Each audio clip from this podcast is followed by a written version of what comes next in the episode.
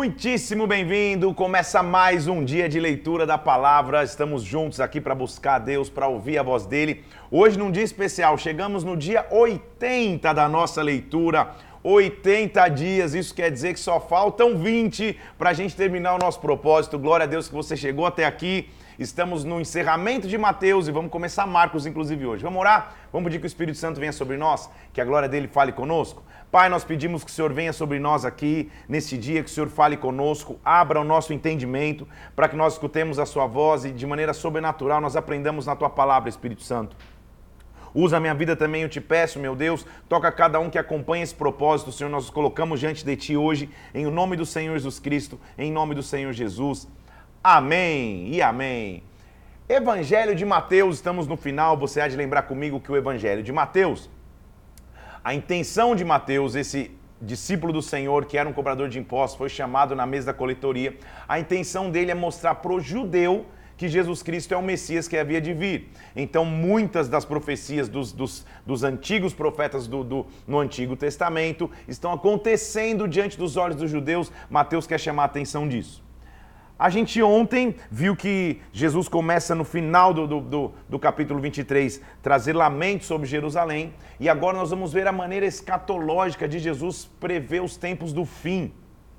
O que aconteceria nos tempos do fim, o que acontecerá no final de todas as coisas, como que Jesus vai mostrar pra gente o princípio das dores e o que vai acontecer sobre o templo. Já começa muito interessante o capítulo 24, versículo 1. Tendo Jesus saído do templo, ia se retirando, ele está em Jerusalém, se aproximaram seus discípulos para mostrar as construções do templo. E perguntaram: Você não está vendo tudo isso? Ele falou: Na verdade eu vos digo, não ficará aqui pedra sobre pedra que não seja derrubada. Jesus está prevendo a destruição do templo.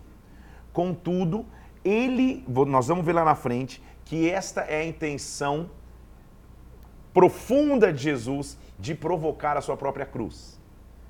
Você há de lembrar comigo que havia um decreto que foi feito por Dário quando a, a, construção do templo ia ser feita, que qualquer, qualquer pessoa que ameaçasse o templo ou impedisse o templo de ficar de pé, esta pessoa seria crucificada ou seria pendurada num madeiro feito da pedra principal de sua casa ou da viga principal de sua casa.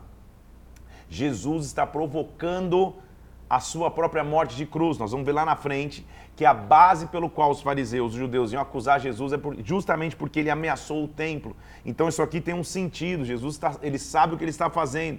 Ele não, ele, ele veio para morrer a pior morte, porque desde a lei mosaica dizia-se que maldito é aquele que, está, que estaria crucificado no madeiro. Então ele nunca morreria pedradas, não morreria de qualquer outra forma, senão na pior morte possível. Então ele, ele diz: não vai ficar pedra sobre pedra nesse templo, não porque ele queria o templo derrubado, ele estava provocando a morte de cruz. Eu vou te mostrar isso mais para frente aqui. Então, o capítulo 24 ele vai mostrar o princípio das dores e muitas coisas que ele fala aqui diz respeito aos tempos do fim. Então, Jesus estava no Monte das Oliveiras é, sentado quando se aproximaram os discípulos, versículo 3 do capítulo 24 dizendo: Senhor, quando vai acontecer essas coisas e que sinal haverá da tua vinda e da consumação do século? Ele vai começar a falar dos fins dos tempos. Ele diz: Olha, não se enganem.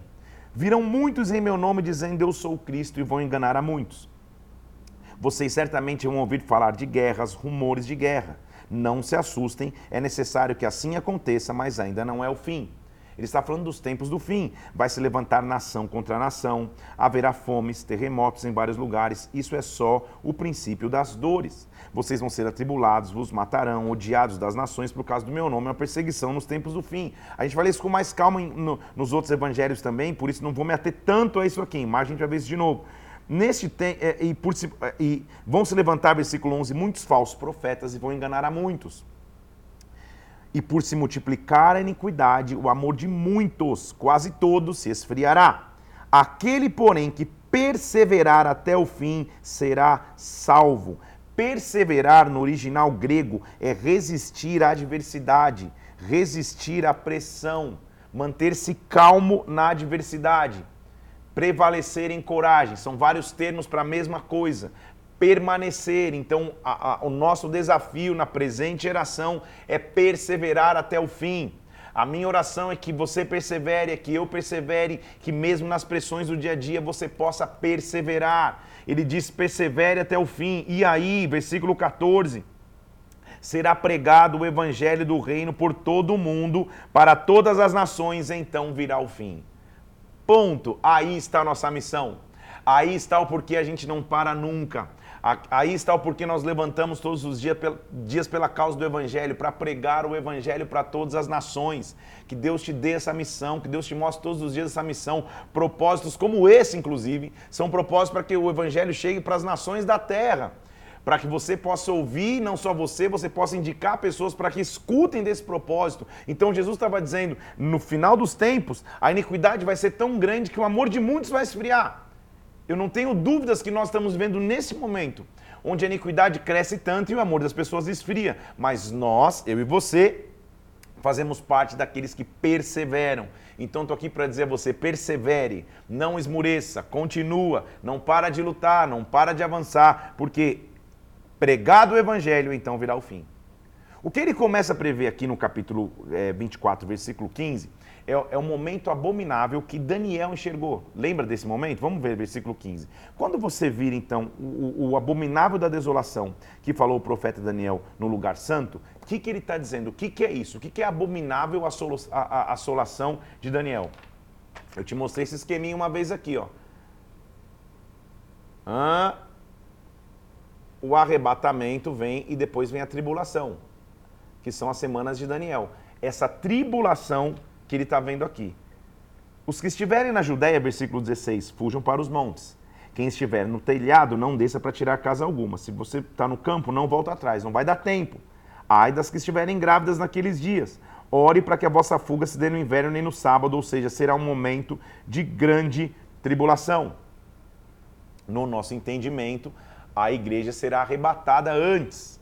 Então, o que ele está descrevendo aqui é um período de grandes dores, que em nome de Cristo, nem eu e você vamos fazer parte, porque a gente vai estar parte da igreja que foi, que, foi...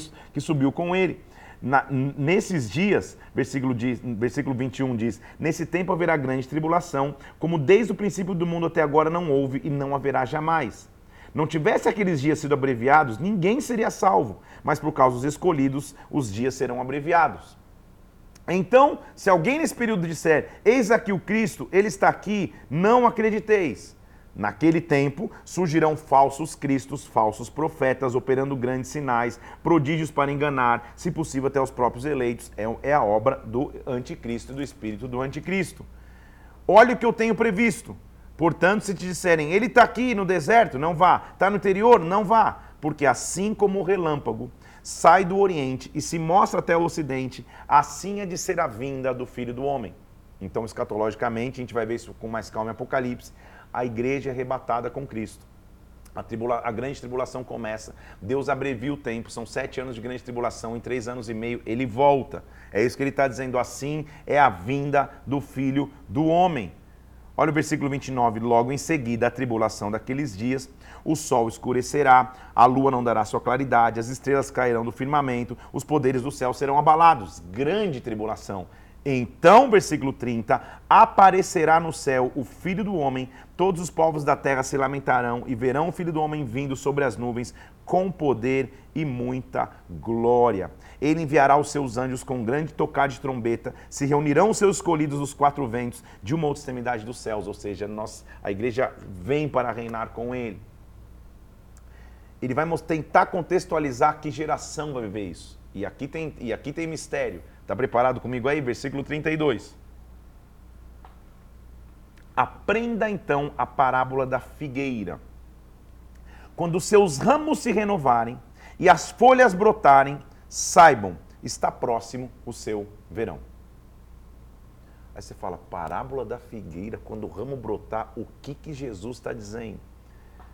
Figueira é o símbolo da nação de Israel. Então o que, que ele está dizendo? Quando a figueira voltar a brotar de novo, é nesta geração que não vai passar essas promessas. Olha só o que ele está dizendo, versículo 33. Quando você vir isso acontecendo, saiba que está próximo, está às portas. Em verdade, em verdade, eu vos digo, versículo 34, não passará esta geração sem que tudo aconteça. Que geração? a geração que ele disse que a figueira, a figueira brotaria. Tá entendendo comigo aqui? Já começamos pesado hoje? Então a geração que brotou a figueira é a geração dessas promessas que um dia vem o Filho do Homem. Se figueira é o símbolo de Israel, e ele o é, então a gente tem que entender quando foi que a figueira brotou. Israel deixou de ser nação durante muitos anos. Ela deixou de ser reconhecida como uma nação. Então ela estava infrutífera, ela não havia brotado. Quando Israel voltou a ser nação? No ano de 1948, numa assembleia da ONU, inclusive um brasileiro, Oswaldo Aranha, foi aquele que deu um voto para que Israel voltasse a ser uma nação.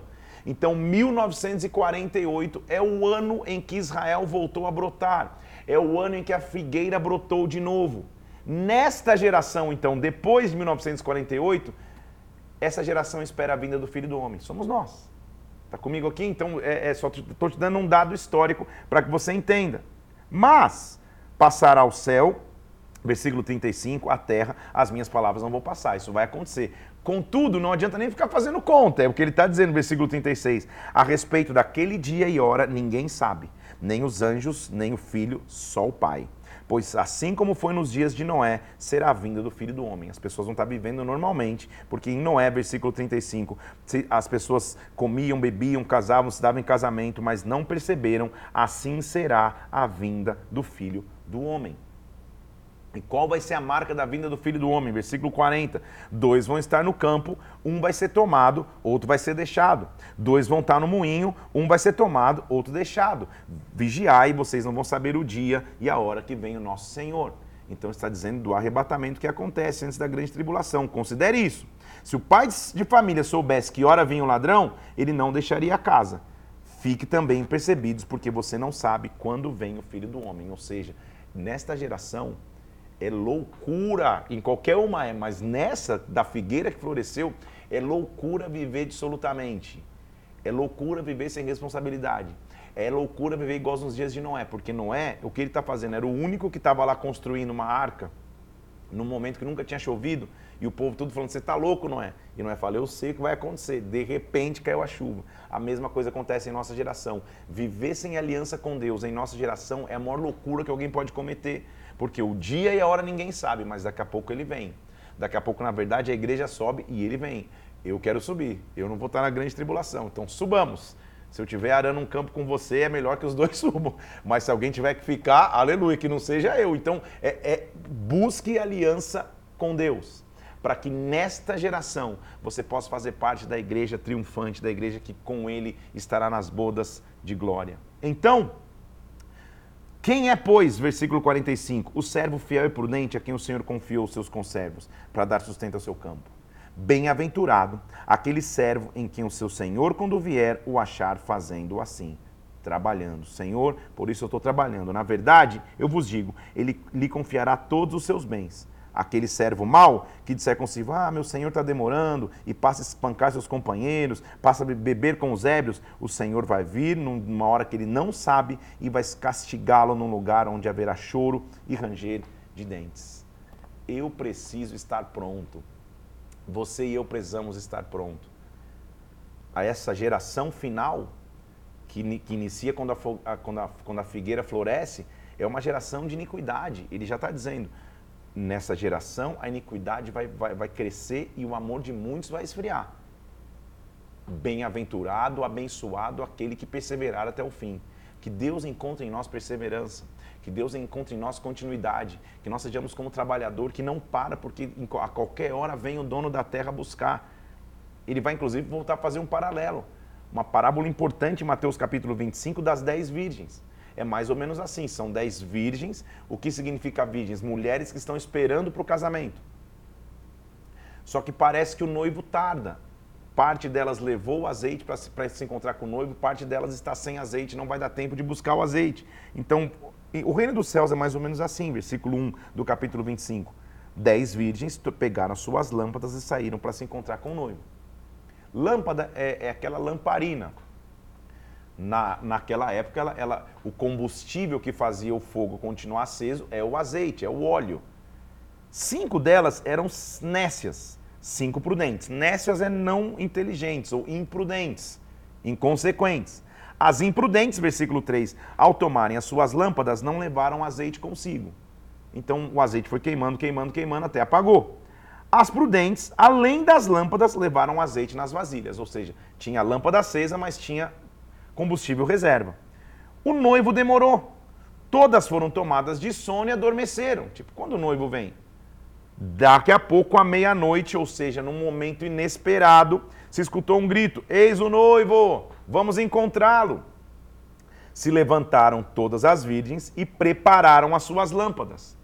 As nécias perceberam: Meu Deus, acabou o azeite. E disseram para as prudentes: Empresta um pouco do azeite, as lâmpadas vão se apagar. E as prudentes disseram: Não dá, senão vai faltar para vocês e para nós também.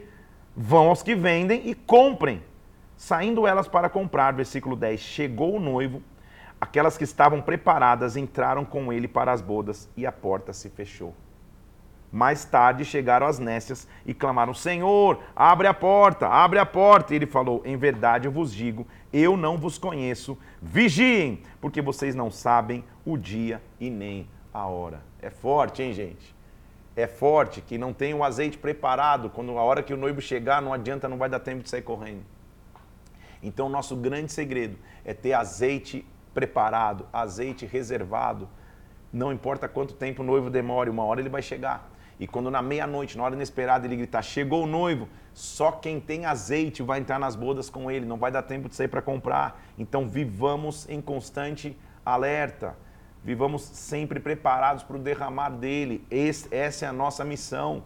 Na, na infância, há muitos anos atrás, eu era de um grupo de escoteiros e me ensinaram lá nos escoteiros um grito: sempre alerta. Eu estou sempre preparado. Quando acontecer alguma coisa, eu estou sempre pronto.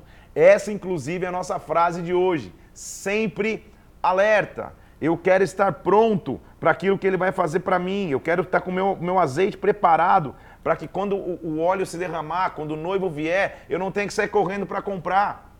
Agora, azeite se produz individualmente. Que azeite você tem produzido? Glória a Deus. Imagina você, se você está 80 dias aqui, o quanto de azeite você está preparando. Se você está 10, 15, 20 dias, não importa. Se você está buscando esse propósito, imagina que bênção é o quanto de azeite reserva que você está preparando para quando o noivo chegar. Nós precisamos ter o que oferecer a ele. Ele continua mostrando é, a, a, mesma ideia, agora ele só muda a parábola. A parábola dos talentos. Vai acontecer como um homem que se ausentou do país, chamou seus servos e confiou seus bens. Para um, versículo 15, ele deu cinco talentos, para outros dois, para outro um, de acordo com a sua capacidade, partiu. Então ele distribuiu cinco, dois, um, trabalhem. O que tinha recebido cinco talentos, versículo 16, saiu imediatamente, negociou e ganhou outros cinco. Talentos é como se fosse a moeda. Então ele dobrou o que ele tinha. Ele tinha cinco, investiu, conseguiu ficar com dez. Da mesma forma que tinha dois, trabalhou, ganhou outros dois. Contudo, que tinha um, abriu uma cova e escondeu o dinheiro do seu senhor. Então ele viveu no, no, no instinto de preservação e não no instinto de avanço. Depois de muito tempo, voltou o senhor e, se, e, e, e preparou contas com eles aproximou do que tinha cinco, pegou outros cinco, falou: Calma aí, Senhor, o Senhor me confiou cinco, está aqui outros cinco que eu ganhei. A resposta foi: Muito bom, servo bom e fiel. Você foi, foi fiel no pouco, sobre o muito eu vou te colocar. Entra no gozo do teu Senhor. Versículo 21. Aproximando-se também que recebera dois talentos, falou: Senhor, o Senhor me deu dois, aqui estão outros dois. Muito bom, servo bom e fiel. Entra no descanso do teu Senhor. Por fim, versículo 24, ele chega naquele que só tinha um talento e falou: Cara, é, é, eu sei que você é um homem severo, eu sei que você é, é, é colhe onde você não plantou, que ajunta onde não espalhou. Então, com medo, eu escondi na terra, tá aqui o que. Estou te devolvendo o que você me deu. Ele responde: servo mau e negligente. Cumpria, portanto, que entregasse meu dinheiro pelo menos aos banqueiros, versículo 27, para pelo menos eu receber os juros de volta versículo 28, ele diz: Tira daquele que tem talento, que estava que, que só com um, e dá para o que tem dez, porque assim vai ser dado e terá em abundância, e ao que não tem, até o que não tem lhe será tirado. Que ensinamento gigantesco! Só isso aqui daria uma live, só isso aqui dá um livro. O que você tem feito com os talentos que Deus colocou nas tuas mãos? Com aquilo que Deus colocou na tua mão, multiplique, invista, avance, não viva só para você mesmo aquele que escondeu seu, seu, seu, seu um talento, ele foi considerado negligente porque ele viveu só para ele mesmo. Cara, não vou perder o que eu tenho, vou viver pra, ah, na minha medida. Não, eu vivo uma vida de entrega, eu vivo uma vida de renúncia para que o reino avance na terra, para que multiplique-se. Quando, quando eu for prestar, acertar minhas contas, eu sei que eu vou ter algo a apresentar. Aí está a grande questão. Aí, aí está o porquê você trabalha, aí está o porquê você faz. Eu fico, às vezes, viajando na, na, na, na, na minha própria imaginação o que vai acontecer quando a gente chegar na eternidade. Glória a Deus que, que cada um de nós vai ter um legado. Eu fico imaginando, sei lá, vamos imaginar, imagina eu e minha equipe aqui do, do, do, do 100 Dias, todo mundo que está aqui comigo no estúdio, os que fazem as artes, todo mundo que trabalha. Mas a gente talvez só vai entender o impacto do que a gente está fazendo aqui na eternidade. Quando a gente chegar na eternidade e, e, e, e Cristo voltar, o Deus nos recolher, e a gente chegar lá e, um anjo falou: Olha, vem cá, vou te mostrar uma sala. Eu fico imaginando isso. Abre essa porta, tá vendo? Toda essa multidão aqui são as pessoas que de alguma forma o teu ministério impactou através do ensino da palavra. Tá aqui, ó. Esse que converteu, esse que falou de Jesus para esse, falou de Jesus para esse, tudo começou aqui. Isso é legado. Isso é multiplicação de talento. Que a nossa vida seja assim. Que você enxergue a, a, a, as pessoas ao seu redor como, como multiplicadores de talentos que Deus te deu. Então, para alguém você pode falar do amor de Cristo, para alguém você pode influenciar com Cristo. Multiplique aquilo que ele colocou nas tuas mãos. Perceba que ele diz servo bom e fiel. A fidelidade, então, de acordo com o que o Senhor está dizendo aqui, está diretamente ligada a multiplicar o que Deus colocou nas tuas mãos. A fidelidade está em multiplicação e não em manutenção. Você entende o que ele está dizendo? Você foi fiel, você multiplicou o que eu te dei. Você não só manteve, você não só falou, não, deixa eu ficar aqui na minha. Não, você multiplicou o que Deus colocou nas tuas mãos servo bom e fiel, sempre alerta. É o, é, é, é o que nós temos que estar nessa geração, em nome de Jesus. Ele continua, quando vier o Filho do Homem, versículo 31. Na sua majestade e todos os anjos com ele, então ele vai se assentar no trono da sua glória. Todas as nações vão ser reunidas. Ele vai separar uns dos outros, como o pastor separa cabritos e ovelhas. Meu Deus do céu! Ele vai colocar ovelhas à direita, cabritos à esquerda.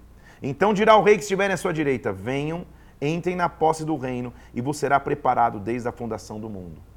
Então, ele conhece quem é cabrito e quem é ovelha. E quando ele chegar, é isso que ele está dizendo, ele vai separar ó, cabritos de um lado, ovelhas do outro, e vai dizer, porque eu tive fome, presta atenção nisso, gente, vocês me deram de comer. Tive sede, vocês me deram de beber. Eu era estrangeiro e vocês me hospedaram. Eu estava nu e vocês me vestiram. Eu estava enfermo e vocês me visitaram. Eu estava preso e vocês foram me ver. E vão dizer, calma aí, mas quando que a gente deu é, de comer? Quando que a gente deu de beber? Quando que a gente te hospedou? Quando a gente te vestiu? Quando que você estava enfermo? Ele, o rei vai responder, em verdade, em verdade vos digo. Quando vocês fizeram aos meus pequeninos, na verdade vocês fizeram a mim.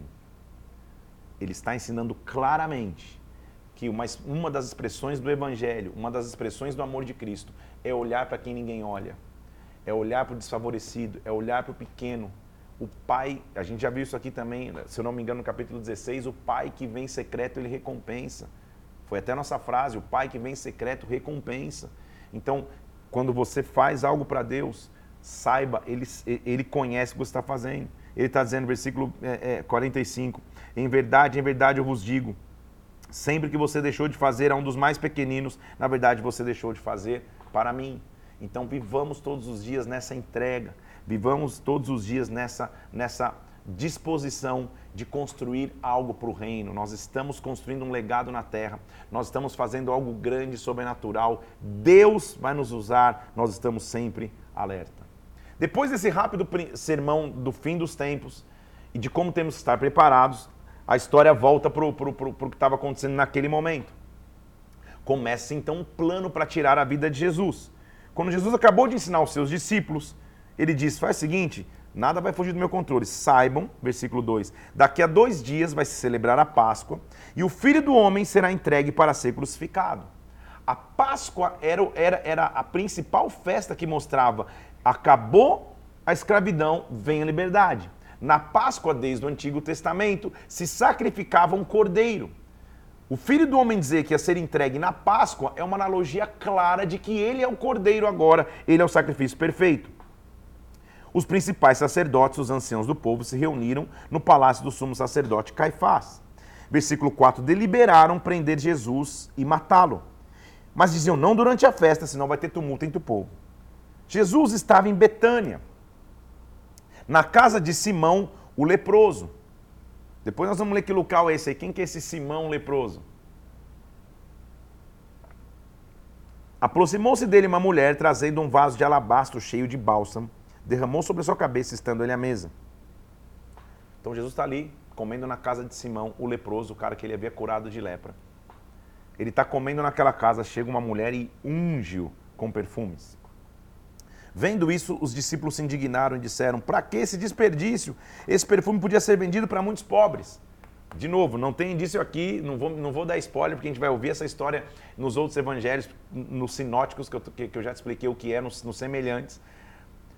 Só que o discípulo que, que, que, julga ser desperdício, você vai ver quem é. Aí, aí, você não vai estar tão surpreendido. Jesus é ungido ali e Jesus fala: Cara, por que, que vocês estão molestando essa mulher? Ela praticou uma boa ação para comigo. Porque os pobres vocês vão sempre ter convosco, mas a mim nem sempre.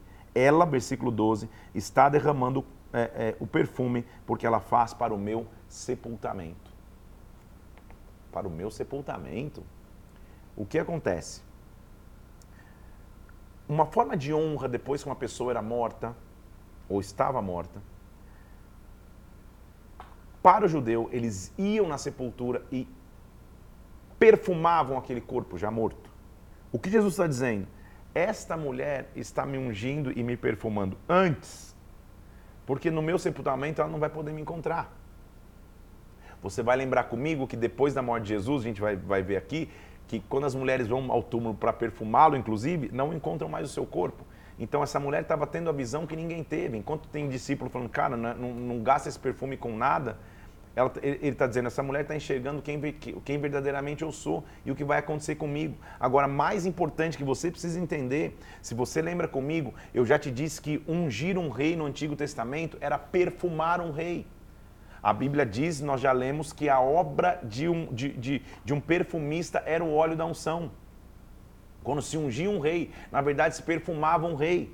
O que, que essa mulher está fazendo? Ela está ungindo, ela está mostrando que ali está um rei. Mateus não está falando isso por acaso aqui, porque lembra que ele está mostrando para os judeus que Jesus é o rei prometido. Então, essa mulher ungir ali, ela está preparando o seu reinado. Então, em verdade eu te digo que esta atitude dessa mulher, versículo 13, onde for pregado em todo mundo o evangelho, vai ser contado o que essa mulher fez para a sua memória. O legado dessa mulher era o legado de alguém que preparou o corpo de Cristo para a ressurreição, para reinar. Isso acontece, versículo 14. Um dos doze, chamado Judas Iscariotes, indo ter com seus sacerdotes, propôs: Olha, o que vocês vão me dar para que eu entregue Jesus Cristo? E lhe pagaram 30 moedas de prata. Prata, então, é o símbolo bíblico da redenção. Quando se fala de prata, é redenção. Deste momento em diante, ele buscava uma ocasião para o entregar. Então ele vai lá e trai, ele vende por 30 moedas de prata, em algum momento eu vou entregá-lo. No primeiro dia da festa de pães asmos, vieram os discípulos a Jesus e perguntaram: Onde você quer que a gente faça os preparativos para comer a Páscoa? Ele falou: Vão até a cidade, vai ter um homem e manda dizer para ele que o mestre quer usar a sua casa para celebrar a Páscoa com os seus discípulos. Ele se senta à mesa com os doze. Sentado à mesa, versículo 21, enquanto comiam, Jesus declarou: Em verdade, em verdade eu vos digo, um de vocês vai me trair. Imagina que, que, que, que, que ceia tranquila, hein? Sem clima na mesa. Jesus para, está todo mundo comendo, ele fala: Deixa eu dizer a vocês, um daqui que está à mesa comigo vai me trair. Ele respondeu: O que mete a mão comigo no prato, esse me trairá. As principais traições elas acontecem de, de, de, pessoas próximas, de situações próximas e não distantes. Quando você enfrentar traições, levanta a cabeça e prossegue. Porque se Jesus, que era Jesus, teve Judas, você acha que você não vai ter ninguém do teu lado que, possa, que, que vai querer te trair? Ninguém do teu lado vai querer te, te, te abandonar? Ninguém do teu lado vai querer é, é, te difamar? Nesses momentos, se levanta e prossegue. O filho do homem, como está escrito, versículo 24, o filho do homem vai, como está escrito a seu respeito, mas ai daquele pelo qual o filho do homem está sendo traído. Melhor que ele não tivesse nascido. Então Judas, que o traía, perguntou: Senhor, sou eu? No meio da mesa. E Jesus falou: é, Você que está dizendo. Jesus era top, né? Não deixa, não nem sei o que você que está falando. Enquanto, presta atenção, enquanto comiam, Jesus pegou o pão, abençoou e partiu e, e disse: Este é o meu corpo. Pegou o cálice, tendo dado graças, falou: Bebam deles, porque este é o meu sangue. Esta é a nova aliança que eu derramo em favor de muitos. Eu digo que desta hora em diante vocês não vão beber do fruto desta videira até o dia que vocês vão beber de novo no reino do meu Pai. Cantaram um hino e saíram para o Monte das Oliveiras. Jesus serve a ceia para todos, inclusive para Judas, que iria traí-lo. Evidente não saber que era ele. Mas ele só está mostrando que nada está fugindo do controle, não. Ele serve a ceia, eles cantam um hino e saem. Jesus disse então, versículo 31, Esta noite todos vocês vão se escandalizar, porque lembra-se que, que, a Bíblia diz que vai ser ferido o pastor e o rebanho vai ficar disperso. Ele está cotando Zacarias 13, versículo 7. Mas depois da minha ressurreição, eu vou adiante de vocês para Galileia. Então ele já está marcando pontos de encontro para depois. Ele está dizendo, ó, eu vou, é, é, eu vou morrer, muita coisa difícil acontecer com ele, mas ó, já estou vendo lá depois, hein? Depois que eu vou ressuscitar, já, o nosso ponto de encontro vai ser lá na Galileia. Pedro se levanta, que sempre tem um Pedro. Ele diz assim: ainda que você venha a ser um tropeço para todos, nunca você vai ser para mim. Pedro fala: imagina, de jeito nenhum vou te abandonar. Jesus fala: Pedro, Pedro, Pedro, versículo 34. Em verdade, em verdade eu te digo: antes que o galo cante, você vai me negar três vezes. Pedro ele era muito apaixonado em tudo que fazia. E ele diz: Senhor, ainda que seja necessário morrer, de modo nenhum te negarei. E todos os discípulos disseram o mesmo. Jesus sai então, vai para um lugar chamado Getsemane. Getsemane no original significa a prensa do azeite, o local onde o azeite é prensado. Jesus está ali para ser totalmente prensado até o final. Ele leva os, alguns discípulos com ele e fica: sentem aqui, eu vou orar. Levou consigo a Pedro e os dois filhos de Zebedeu, que são Tiago e João. Então, Pedro, Tiago e João. E a alma dele começou a se entristecer e se angustiar. Ele estava sentindo a morte chegando, o espírito de morte. Ele diz assim, versículo 38: A minha alma está profundamente triste até a morte. Fiquem e vigiem comigo. Se adiantou um pouco, se prostrou sobre o rosto e falou: Pai, se for possível, passe de mim esse cálice. Todavia, não seja como eu quero, mas sim como tu queres. Há momentos de extrema pressão que você realmente vai se sentir sozinho. Porque, gente, é, de todo o ministério de Jesus, eu nunca vi Jesus falando, não, fica aqui e intercede por mim. É o único momento que ele fala, cara, eu estou angustiado, estejam alertas. Lembra da nossa frase de hoje, sempre alerta? Ele vai orar e ele está nesse momento com o Pai. Pai, se for possível, passa o cálice. Ele está sentindo, porque ele, ele, é 100% Deus, 100% homem. Ele não, nele não há pecado, ele está sentindo essa morte, essa angústia chegando para Senhor, se for possível, passa o cálice, mas é a tua vontade, não é a minha. E ele só tinha pedido para os três discípulos, gente, fica alerta aqui. Quando ele volta, versículo 40, ele encontra os discípulos dormindo. E ele fala: Pedro, calma aí, cara, você não conseguiu nem uma hora vigiar comigo. Todo líder sob pressão em algum momento vai se sentir só. Vigie, versículo 41, ore para que você não entre em tentação. O espírito está pronto, mas a carne é fraca. Foi, foi orar de novo e mais uma vez ele diz: Pai, se não for possível passar o cálice, que seja feita a tua vontade. Você fala, cara, agora ele vai voltar, os discípulos estão de pé, alerta, tomaram um café, expresso, duplo, estão ali clamando por Jesus. Versículo 43. Encontrou-os outra vez dormindo, os seus olhos estavam pesados, tamanha a opressão que eles estavam vivendo. Eles, Jesus parecia estar sozinho. Deixou-os novamente forar pela terceira vez. Quando ele volta, os caras estão dormindo. Ele fala: Não é possível, vocês ainda dormem e repousam. Chegou a hora, o filho do homem vai ser entregue na mão dos pecadores. Tudo está no controle do próprio Deus. E Jesus, ele, ele, ele, ele sente a opressão no seu físico, mas ele está pronto no seu espírito. É o que ele está dizendo. Quando ele se levanta, chegou Judas, um dos doze. Lembra que Judas o tinha vendido por 30 moedas? Com grande turba de espadas, porretes, vinha com os principais sacerdotes. Judas fez uma emboscada. E o traidor, presta atenção, tinha lhe dado esse sinal: aquele a quem eu beijar é este, prendei-o. Ele se aproxima de Jesus e, e disse: Salve, mestre, e o beija. Ninguém sabia exatamente quem era Jesus ou qual, qual deles é, é, deveria ser entregue. Então Judas escolhe um único código o ósculo santo, o beijo no rosto, era um código entre pessoas muito próximas. Então ele escolhe o principal é, sinal de proximidade para trair.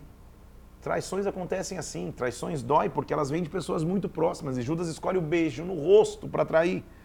Jesus, porém, lhe disse: Amigo, foi para isso que você vieste? Imagina o que aconteceu no coração de Judas. Cara. Ele, ele recebe um beijo e Jesus fala: E aí, amigo, é para isso? Você veio para isso? Depois nós vamos ver uma outra frase que eles usam nesse momento. Jesus está dando aula de como lidar com traições. Não deixe que isso entre no teu coração. Judas, você é meu amigo, você veio para isso. Se aproximaram dele, deitaram as mãos e o prenderam. Um dos que estavam com Jesus estendeu a mão, sacou a espada, golpeou o sumo sacerdote, cortou-lhe a orelha.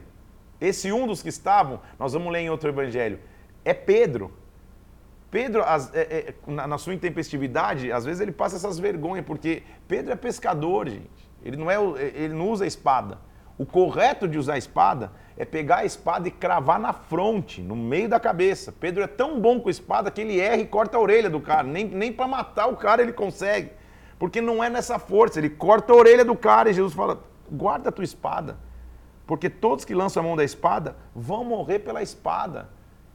Lembre-se que muitos tinham expectativa que Jesus era um revolucionário natural contra Roma. Ele fala: guarda a espada, não é por isso. Você não acha que eu poderia rogar pelo meu pai e ele mandava 12 legiões de anjos aqui? Não. Aqui está para se cumprir as escrituras de tudo que tinha que acontecer. Naquele momento, Jesus falou para as multidões: Vocês saíram com espadas? Vocês saíram com porretes para me prender? Vocês vieram buscar um ladrão? Eu estou todo no dia ensinando no templo, por que vocês não me prenderam lá? Só está acontecendo isso aqui para que se cumpra as escrituras. Então, deixando os discípulos todos, o fugiram. Jesus é preso e está diante do sinédrio na casa de Caifás. Pedro seguia de longe, acompanhando de longe para ver até o fim. Os sacerdotes falavam testemunhos falsos contra Jesus e não achavam o testemunho falso. Então levantaram duas falsas testemunhas, dizendo: Como que a gente pode pegá-lo? Lembra que eu falei que Jesus provocou sua própria morte de cruz? No, no começo do capítulo 24, ele fala contra o templo? Foi justamente esta base. Olha o versículo 61. Ah, ele disse que iria destruir o santuário e ia reedificar em três dias. Então o sumo sacerdote perguntou para Jesus: E é isso? Você não vai se defender? Jesus, porém, versículo 63, guardou o silêncio e o sumo sacerdote disse: Eu te conjuro pelo Deus vivo, diga: Você é o Cristo, o Filho de Deus? Ele não podia falar que ele era o Cristo, senão ele morreria pedradas. Ele diz: É você que está falando. Mas eu digo a vocês: desde agora vocês vão ver o Filho do Homem sentado à direita do Todo-Poderoso, vindo sobre as nuvens dos céus. Estou prestes a conquistar aquilo que eu vim fazer na terra, o meu lugar ao lado do Pai. Quando escuta isso, o sacerdote rasga as vestes, diz: Ele blasfemou, versículo 65. Não tem mais necessidade de testemunha ele é réu de morte. Olha o que Jesus passou, gente. Versículo 67. Lhe cuspiram no rosto, lhe davam murros e esbofeteavam, dizendo: Profetiza Cristo, quem te bateu? Provocando a ele. Pedro, o mesmo que tinha dito: Senhor, jamais vou, jamais vou te abandonar, vou estar contigo sempre. Diz o versículo 69. Pedro estava sentado do lado de fora do pátio. Daqui a pouco se aproximaram dele uma criada e falou: Ei, você é Galileu. Eu sei quem você é. Versículo 70, ele falou: Não, não, não, imagina, não sei o que você fala. Saindo do alpendre, do alpendre ele foi visto por outra criada. E ela falou: oh, você estava com Jesus no Nazareno. Ele falou: Não, eu não conheço esse homem. Se aproximou mais uma vez falou: Não, você é ele. O teu modo de falar denuncia. Então Pedro, versículo 74, começou a praguejar, falou: Imagina, eu não sei quem ele é. E o galo cantou. Lembra que ele ia negar três vezes antes que o galo cantasse? E Pedro se lembrou da palavra de Jesus e, saindo de lá, chorou amargamente. Ninguém tinha o poder de condenar a cruz a não ser os representantes de Roma. Então, apesar do sumo sacerdote Caifás, judeu, ter dito que Jesus blasfemou, ele precisaria de, da validação de alguém de Roma para que pudesse é, é, é, condenar Jesus à morte de cruz. Então, eles levam Jesus até Pilates. Ao romper do dia, versículo 1 do capítulo 27, os sacerdotes anciãos entraram em conselho contra Jesus para o matarem. Amarraram e levaram e entregaram ao governador romano Pilatos. Nesse ínterim, Judas, vindo, vendo que, o que tinha feito, com remorso, tenta devolver as moedas, não dá certo. Ele diz: Eu pequei tirando sangue inocente. Ele se retira, versículo 5, para enforcar-se. Jesus então está diante de Pilatos, de Pilatos, e Pilatos diz: Ei, versículo 11, você é o rei dos judeus? E Jesus fala: Você que está dizendo. Jesus nunca falava ser o rei dos judeus. Você é o rei de judeus? É você que está dizendo. E sendo acusado pelos principais sacerdotes, versículo 12, ele nada respondeu. Pilatos fala: Você não está ouvindo a acusação que te fazem? Jesus não respondeu nenhuma palavra e com isso grandemente se admirava o governador. Na ocasião da festa, era comum, com uma medida popular, o governador soltar um dos criminosos. Então, versículo 15: Na ocasião da festa, costumava o governador soltar um dos presos conforme eles quisessem. Naquela ocasião, tinha um preso muito conhecido chamado de Barrabás. Então ele levanta Barrabás e Jesus fala: Quem que vocês querem que eu solte? Barrabás ou Jesus o Cristo? Porque sabia que por inveja tinham entregado. Estando no tribunal, sua mulher mandou dizer-lhe: Não te envolvas com isso, porque hoje em sonho eu sofri por seu respeito. Ou seja, Jesus tinha alertado, é, Deus tinha alertado a mulher de Pilatos. Vou falar sobre isso com mais calma lá na frente. Mas o povo pediu que fosse soltado Barrabás e que morresse Jesus. Versículo 21.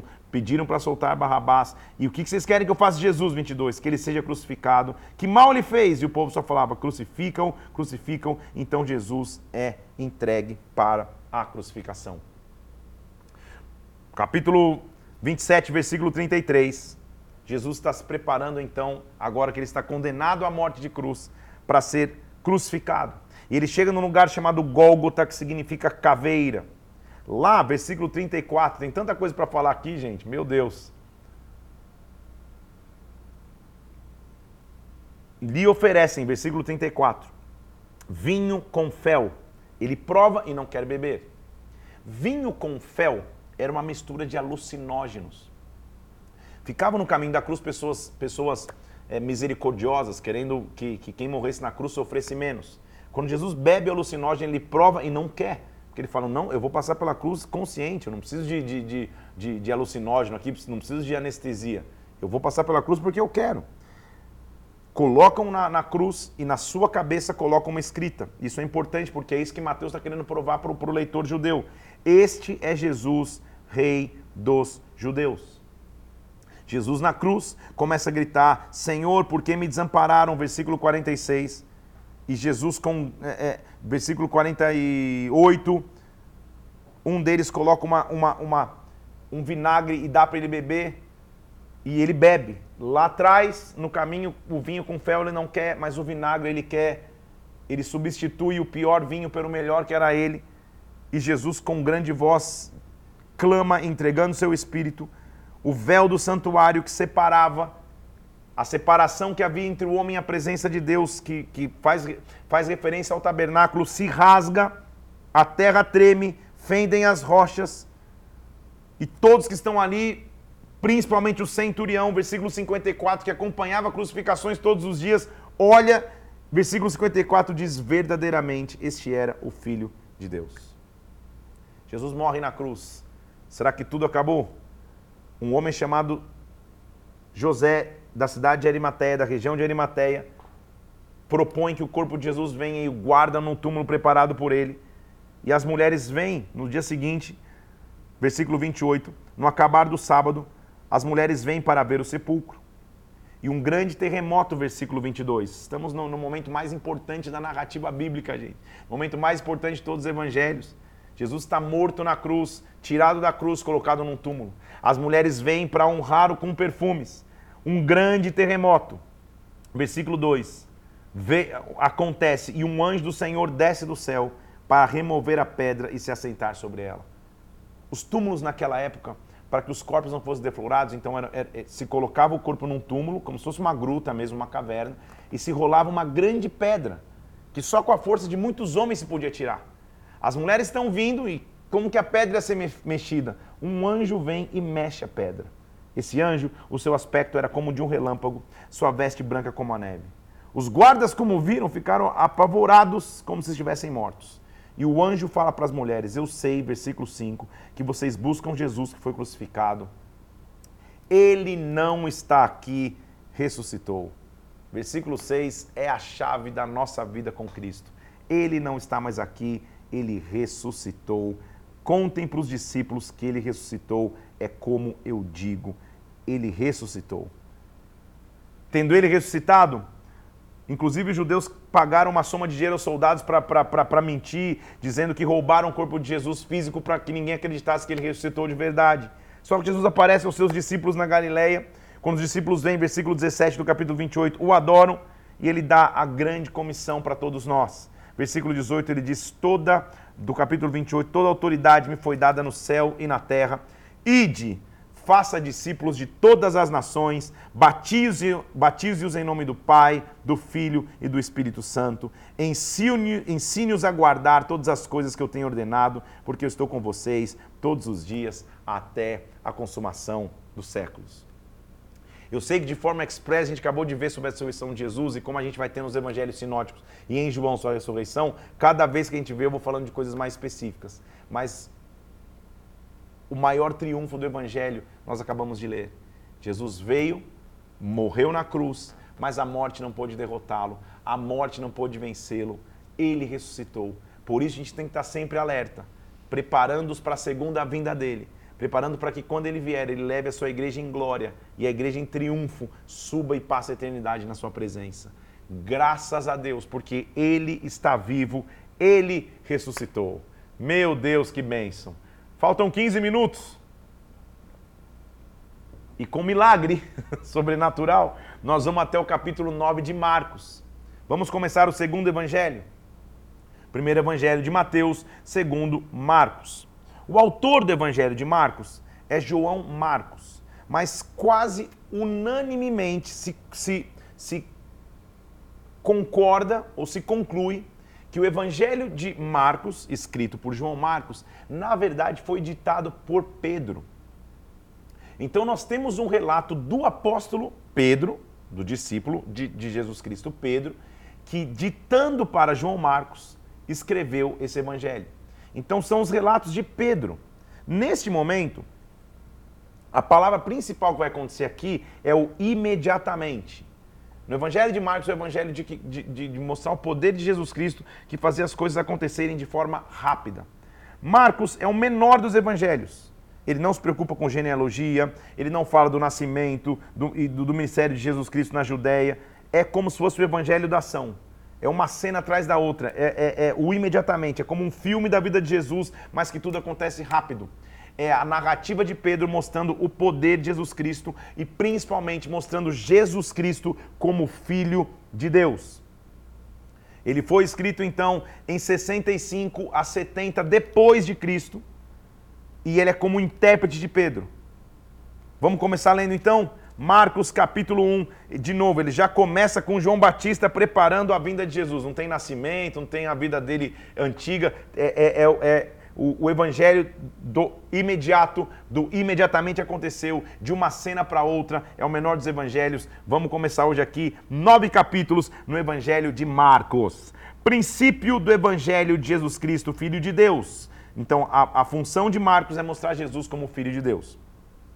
Como estava escrito na profecia de Isaías, vós que clama no deserto, prepare o caminho do Senhor, endireite as suas veredas. João Batista apareceu no deserto pregando arrependimento, remissão de pecados. Todos iam por ele ser batizados, confessando seus pecados. Suas vestes eram como de camelo, ele se alimentava de gafanhotos e mel. É um resumo. João Batista dizia: Aquele que vem de mim é poderoso, eu não posso nem desatar a correia de suas sandálias. Eu vos tenho vos dito, versículo 8, que eu batizo com água, ele vai batizar com o Espírito. Percebe como é tudo mais rápido? Versículo 9: Naquele dia, Jesus aparece, é batizado. Quando ele sai da água, vem uma pomba descendo sobre ele. A tentação é assim: Jesus foi levado para o deserto, permaneceu 40 dias e os anjos o serviam. Você percebe como Pedro é pá, pá, pá, não tem muito detalhe. Tá? Ele está ele tá mostrando é, Jesus como Filho de Deus e o seu foco principal é mostrar as suas atividades e seus grandes milagres. Depois da tentação, ele volta para Galiléia, versículo 14 e 15 dizendo: o tempo está cumprido, o reino de Deus está próximo, vamos nos arrepender e crer no Evangelho. Ele mostra como os discípulos foram chamados, como Jesus caminhava no mar da Galileia, viu Simão e André lançando as redes para pescar e falou: Venham a mim, eu vou fazer vocês pescadores de homens. Eles deixaram imediatamente a rede, imediatamente, lembra que é a frase que se usa muito aqui, e o seguiram. Deixando eles o barco, seguiram após Jesus. Então, o capítulo 1 é um resumo rápido no começo do seu capítulo, de como Jesus apareceu, se batizou, chamou seus discípulos. E rapidamente, então, ele começa a mostrar as curas e os milagres de Jesus. Ele começa de início mostrando um endemoniado em Cafarnaum que é curado. Entraram em Cafarnaum, versículo 21, e Jesus foi ensinar na sinagoga, era um sábado. Todos ficaram maravilhados da sua, doutrina porque ele tinha autoridade. Apareceu um homem com espírito imundo e o homem dizia: O que nós temos contigo, Jesus o Nazareno? Nós sabemos que você é o Santo de Deus. E Jesus expulsa esse demônio. Versículo 27 mostra: Uma nova doutrina começou porque ele tem autoridade. Ele é o Filho de Deus. A intenção de Marcos é mostrar a esse leitor que ele é o Filho de Deus. Na sequência, a gente já viu isso. Ele cura a sogra de Pedro em casa, a sua enfermidade vai embora e a deixa. E aí muitas outras curas começam a acontecer. Ele só resume ali no versículo 32 a 34 que ele curou muitos doentes, muitas enfermidades, expeliu muitos demônios. Se retirando para orar, porque essa era a base de Jesus. Ele se levantava de madrugada, versículo 35 do capítulo 1, para um lugar deserto de oração. Procuravam diligente Simão e os que estavam com ele, quando o encontravam, diziam: Todos te buscam. Ele dizem: Vamos continuar. E ele ia pregando, expelindo muitos demônios. Ele vai é, mostrar nos, no, no, nos próximos capítulos como se fossem pequenos drops de curas ou de, ou de milagres que Jesus fazia. Como, por exemplo, a cura que ele fez ao leproso. A gente já leu isso em Mateus também. A gente está aqui no, no, A gente lê em Mateus capítulo 8, que se aproxima dele um leproso, dizendo: Se você quiser me curar, o senhor pode me curar. Ele diz: Eu quero, e no mesmo instante, lembra que eu disse que é o evangelho da ação? Imediatamente, versículo 42, desapareceu a lepra e ele ficou limpo. A mesma coisa acontece em Cafarnaum, no meio de uma multidão. Muitos seguiam até ele, versículo 2, nem mesmo junto à porta se achava lugar para anunciar a palavra. Esse, esse, é um dos eventos mais emblemáticos do ministério de Jesus. Jesus está pregando, tem tanta gente numa casa que o paralítico não consegue chegar até ele. Mas quatro homens vêm e, não podendo se aproximar dele, versículo 4, abrem o telhado para trazê-lo, para trazer o doente até a presença de Jesus, baixando o leito no telhado. Jesus, quando vê a fé deles, diz: Filho do homem, os teus pecados estão perdoados. E todo mundo fala: Como assim pecados perdoados? Jesus falou: O que é mais fácil? Perdoar pecados ou curar? Para que você saiba que o que eu tenho poder, versículo 9, levanta, toma o teu leito e anda, para que você saiba que eu tenho autoridade. Você viu quantas vezes ele usou essa palavra autoridade em dois capítulos? Mais uma vez, porque a intenção do Evangelho de Marcos é mostrar que Jesus é o Filho de Deus. Ou seja, ele não é só um ser terreno, ele tem autoridade celestial. Pega o teu leito e anda, e todo mundo dizendo: Meu Deus, a gente jamais viu coisa assim. Ele rapidamente mostra de novo a vocação de Levi, a gente já tinha visto, Levi é Mateus, na mesa de coletoria ele chama Levi e Levi o segue. E o próximo trecho é Jesus comendo na mesa com pecadores.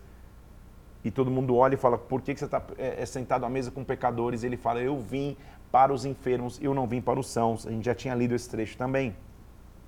Os discípulos continuam falando sobre o jejum. E você lembra que os discípulos de João Batista falando sobre o jejum, e Jesus fala, cara, o jejum, que era o jejum de lamento, o jejum de choro pelo tempo que havia caído, o noivo está aqui, vocês não precisam mais jejuar. Não dá, mudem a mente de vocês, não se coloca pano novo em remendo velho, não se coloca vinho novo em odre antigo. Ele mostra que ele é o Senhor do sábado, e nós vamos ver uma série de curas dele, e a primeira começa num sábado. Capítulo 3 mostra um homem com a mão ressecada num sábado, é lícito curar ou não é, ele chama o homem para o centro da sinagoga e restaura a mão desse homem.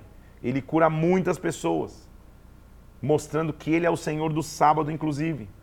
O capítulo 3 mostra, a partir do capítulo 13, ele chamando os seus discípulos, a gente já tinha visto como ele o chamou, e, e, e mostrando mais uma vez, versículo 15, que ele tinha autoridade para expelir demônios. Autoridade vai ser a palavra-chave aqui, exousia em grego, no Evangelho de Marcos. Ele chama de novo seus doze discípulos e a partir do versículo, estou no capítulo 3, versículo 16, 17 é, até o 19, vai mostrar os nomes dos discípulos mais uma vez.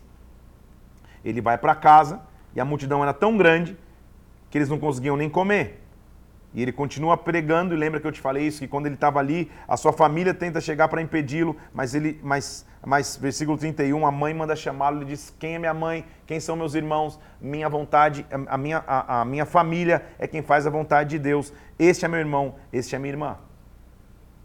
Tudo muito dinâmico, mas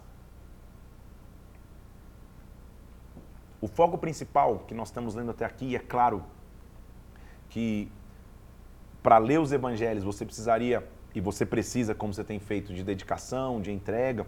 Em uma hora a gente está vendo o final de um, já o começo de outro. O que você tem que extrair aqui de Marcos até então? Ele está em três capítulos mostrando a autoridade que Jesus tem. Ele está enumerando uma cura atrás da outra, um ensino atrás do outro para mostrar ele é o dono de toda a autoridade. A partir do capítulo 4, Jesus ele vai voltar aos ensinamentos de Jesus. Lembra que os evangelhos eles são esse contrabalancear entre a ação de milagres de Jesus e os ensinamentos de Jesus. Aqui ele vai mostrar um ensinamento que é um ensinamento da parábola do semeador.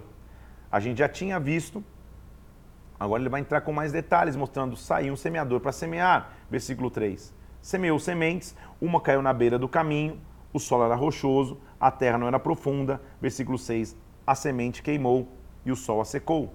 Outra saiu nos espinhos, os espinhos a sufocou, a semente não deu fruto. Outra caiu em boa terra, e porque caiu em boa terra, vingou a 30, 60 e 100 por um. Quem tiver ouvidos, que escute. Para que não ficassem dúvidas, ele explica a parábola mostrando aqui está o mistério, versículo 11, ele vai mostrar como que ele falava. A vós outros é dado conhecer o mistério do reino de Deus, mas aos demais tudo se ensina por meio de parábolas.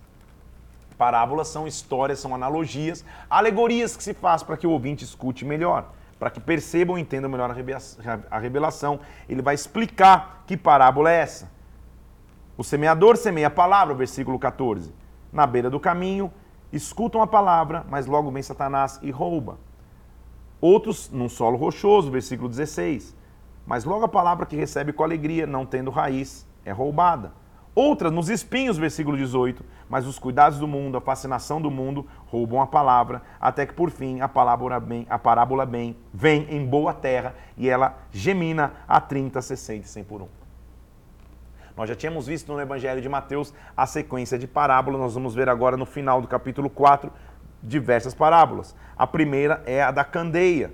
Não dá para acender uma lareira e, e, e, e escondê-la, você tem que colocar em cima do velador.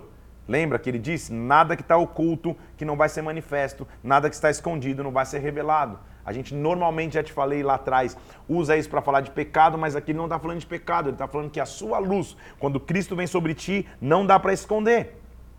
Ele continua mostrando, e aqui eu quero me ater um pouquinho, como que o reino dos céus funciona. Lembra que, que Marcos está mostrando a autoridade que ele tem, mas o dinamismo que o reino tem? Ele diz: o reino dos céus é assim, versículo 26. É como se o homem lançasse uma semente na terra. E ele está pregando para agricultores. Ele sabe que quem planta uma semente vai esperar o tempo para vingar. Mas de dia ou de noite ele vem e a semente brotou. O homem não sabe explicar como. O que, que ele está dizendo? No reino dos céus, às vezes você planta uma semente e você sabe que tem que seis meses para vingar, nove meses para vingar, não sei quanto tempo para vingar. No reino dos céus é diferente. É só plantar. Quando você percebeu, a semente vingou e você nem sabe explicar como que vingou. Porque a semente, versículo 28, a terra por si mesma frutifica. A palavra grega para por si mesma frutifica, por si mesma é automatos. A terra entra no automático. Quem planta entra no automático de Deus. Nossa frase de hoje é sempre alerta. Quem está alerta nunca para de plantar. E quem planta entra no automático de Deus. Quando o automático de Deus vem, ele te transforma, ele te enriquece, ele te faz crescer, ele te prospera em todas as áreas da sua vida. Então, como que eu posso semelhar o reino dos céus? Versículo 31. É como um grão de mostarda, que quando plantado é a menor semente, mas uma vez plantada se torna maior. Então a questão aqui não está no tamanho da semente, está no plantio da semente.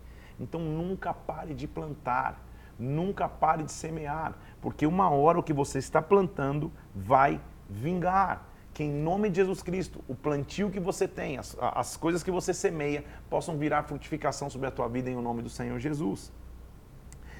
A continuidade do texto é mostrando por que ele falava por parábolas, e na sequência, a gente já também já tinha visto, já, já tinha visto isso em Mateus, é um momento importante quando Jesus acalma uma grande tempestade. Ele está no barco, uma tempestade grande se levanta e todo mundo fala: Senhor, o que está acontecendo? O Senhor está dormindo no meio da tempestade? Ele se levanta e repreende a tempestade, dizendo: Tempestade, se aquete, se faz então uma grande bonança. E todo mundo fala: Quem é este que até o vento e o mar lhe obedecem. Os discípulos tinham visto já grandes milagres, mas há um nível de milagres que eu acesso que fala: Meu Deus do céu, quem é esse? Nossa leitura vai até o 9, então vamos correr. Vou passar uns 5 minutinhos, talvez, um pouquinho mais, para te mostrar mais curas e mais milagres de Jesus. O interesse, então, aqui do Evangelho de Marcos é mostrar a autoridade dele e o poder. Então, são, são, são relatos mais rápidos dos milagres, mas uma na sequência do outro mostrando uma nova fase que jamais existia. Gente, no Antigo Testamento não tinha milagres pessoais dessa forma. Ninguém tinha autoridade de, na terra, administrar a expulsão de um demônio, curar, é, ministrar a cura de um enfermo. O que ele está mostrando é que Jesus é o Filho de Deus. Ele veio com essa autoridade para transformar a humanidade. Então, primeiro ele cura o endemoniado. Eles chegam na terra dos Gerazenos e vem um homem que vivia nos sepulcros, que ninguém podia prender. Quando esse homem chega, ele olha Jesus e o adora. E olha o que ele diz, versículo 7. Filho do Deus Altíssimo, o que eu tenho para contigo? De novo, Marcos está querendo mostrar que Jesus é o Filho de Deus. Até os demônios reconhecem isso. Jesus expulsa aquela legião, joga para os porcos. Porco era, era o símbolo do mais imundo que podia ter, e aqueles, e aqueles demônios caem num, num penhasco, caem num abismo. Tendo ver Jesus com eles, viram então um demoniado que antes era o cara que rasgava a corrente com a mão, agora, versículo 15, em estado perfeito. Rogaram-se, sai da nossa terra aqui de tamanho medo dela. Quando Jesus entra na terra, o endemoniado fala, deixa eu ir comigo. Jesus fala, não, não, fica aqui, vai pregar para a tua cidade. E aquele homem que quando Jesus chega era um endemoniado rasgador de corrente, quando Jesus vai embora, agora ele se torna um pregador naquela região. Na sequência, quando ele está numa grande multidão, um, um, dos homens vem, se prostra aos pés de Jesus e fala: Minha filha está morrendo, ele, e Jesus vai com ele para curar aquela menina. Nós vamos ler isso com calma em Lucas, por isso não vou me ater tanto aqui. Então, é, é um milagre atrás do outro, né, gente? Eu sei que aqui parece que eu estou numa ladeira desenfreada, imagina o que, o que Marcos está dizendo. Ele tá, é, é um milagre atrás do outro, é tudo muito dinâmico. Então Pedro está dizendo: olha, ele acabou de curar um endemoniado, está saindo aqui, encontrou um homem que diz: cura minha menina. E ele vai curar a menina. No caminho, ele encontra uma mulher que tinha uma hemorragia de muitos anos, que vem, toca nas suas vestes. Jesus a cura também. Essa mulher curada é salva por Jesus. Não só curada da sua, da sua hemorragia, mas agora salva por Jesus Cristo. Jesus, na sequência, vai, cura a filha daquele homem, da filha de Jairo, dizendo: creia, e ele traz ressurreição para aquela, aquela situação, traz ressurreição para aquela menina que tinha morrido. Detalhe interessante é que são duas mulheres num texto só. Uma sangra 12 anos e outra com 12 anos de idade morre. Deus curando duas gerações, Deus transformando duas gerações. Uma a vida não vai embora, a outra vida vai voltar a existir. Jesus está mostrando ser a ressurreição. Ele volta para a sua terra, prega para a sua terra no capítulo 6 pregando na sua terra, muitos não reconhecem. Ele diz, cara, eu não, eu não posso fazer muitos milagres aqui, porque aqui é, a incredulidade dessa, de, dessa cidade impede de que eu faça tantos milagres. O próprio Jesus mostra um princípio de honra que tem que existir. Ele dá uma instrução aos doze, inclusive, dizendo: olha, vão pregar. Não levem nada para o caminho, porque eu vou ser o sustento de vocês. Onde vocês chegarem, se vocês forem bem recebidos, abençoe. Se não forem recebidos, sacudam o pó e continuam.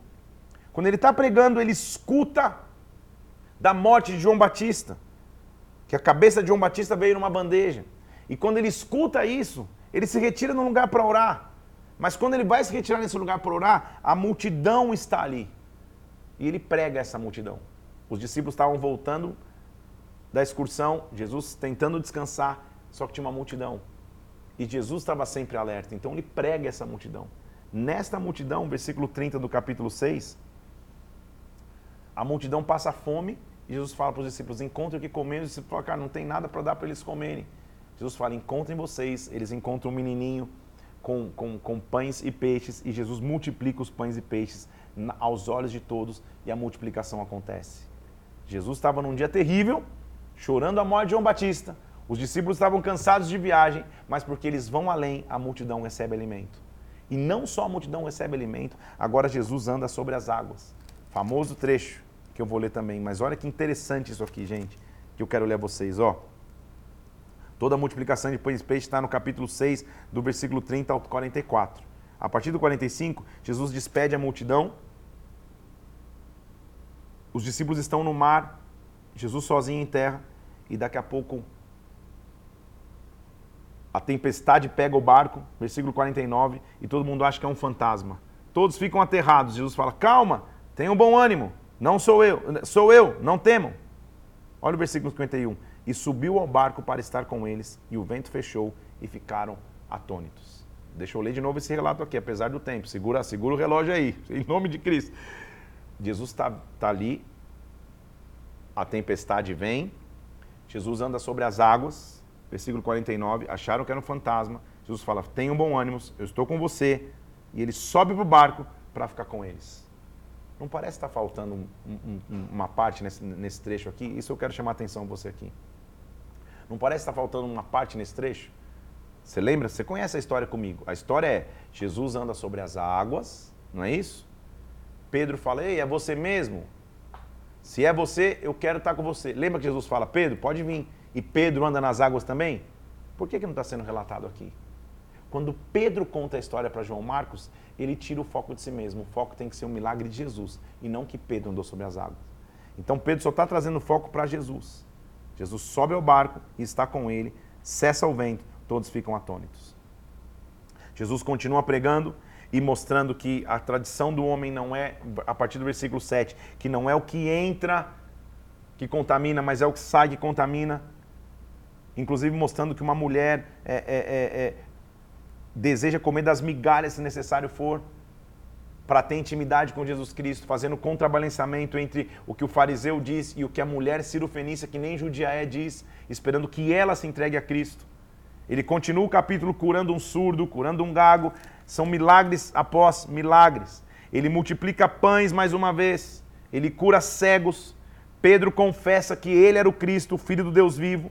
E Jesus começa a mostrar: gente, eu vou morrer, eu vou ser crucificado, se você quiser seguir a mim, pega a sua cruz e me siga. Nossa leitura hoje termina no capítulo 4, com o equivalente de Mateus capítulo 17, quando ele é transfigurado aos olhos de todos. E uma voz diz: Este é o meu filho amado, nele eu tenho prazer. Jesus continua a sua caminhada curando, inclusive um jovem que ninguém podia curar.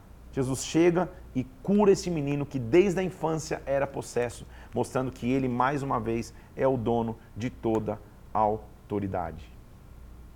Ele expele demônios, ele ensina e, mais uma vez, ele mostra que a diferença para ser discípulo de Jesus Cristo é ser sal da terra, é ser luz do mundo. Ele termina no versículo 50 dizendo: O sal é bom, mas se ele perder as suas características, como que ele vai ter sabor?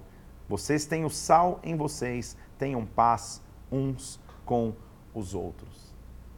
Ler os evangelhos, gente, 14 capítulos em uma hora, é um gigantesco desafio. Porque os evangelhos, para mim, é a parte mais rica de toda a Bíblia. Porque é o que Jesus fez na terra. É legal ler, ver o que Moisés fez, o que Josué fez, o que Davi fez, o que Paulo vai fazer, mas não se compara com o que Jesus fez na Terra. Aqui está o centro de toda a nossa, de, de toda a nossa vida e qual foi a missão dele na Terra. Então, a minha intenção aqui nessa hora é mostrar para você o panorama geral.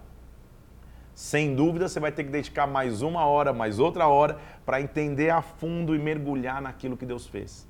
Sempre alguém me pergunta, pastor, como que eu começo a ler a Bíblia? É, como que eu começo a entender a palavra de Deus? Eu sempre respondo, leia os quatro evangelhos. Então, nesta, nesta estação aqui, mergulhe. Entenda passo a passo o que Jesus fez. Até por isso eu entendo que, que, que eles são sinóticos, para você poder ter a chance de ouvir várias vezes a mesma história. Então, o que, que nós temos que entender hoje aqui? Sempre alerta. Assim Jesus sempre caminhou. Assim ele sempre andou. Assim nós temos que sempre andar. Preparados, perseverando até o fim, sabendo que a vinda dele à terra transformou a minha, transformou a tua história. Eu quero te pedir três coisas aqui. Primeiro, Curte e compartilhe esse conteúdo para que mais pessoas tenham acesso ao que nós estamos fazendo aqui. Vai no meu Instagram agora, vai ter uma frase lá, sempre alerta. PR Felipe Parente ou Parente Flix. Comenta como está sendo para você mergulhar nos evangelhos. E escuta isso no Spotify também, para que nessa plataforma mais pessoas tenham acesso em áudio àquilo que a gente está falando aqui. Já estamos no dia 80, faltam 20 dias para a reta final, você entendeu que agora você já está um, um, leitor amadurecido na palavra, você vai ver que não dá para ir com tantos detalhes, dado a, a robustez de conteúdo do Evangelho, mas você além desta live, além desse conteúdo, vai buscar estudo a mais daquilo que Jesus fez na terra. Amanhã nós continuamos, só para você ver como é dinâmico. A gente termina Marcos e já entra em Lucas. Então se prepare, porque Deus vai falar conosco naquilo que Jesus fez enquanto caminhou na terra. Deus te abençoe, Deus te guarde. Sempre alerta, é assim que nós vamos estar. Deus te abençoe em nome de Jesus.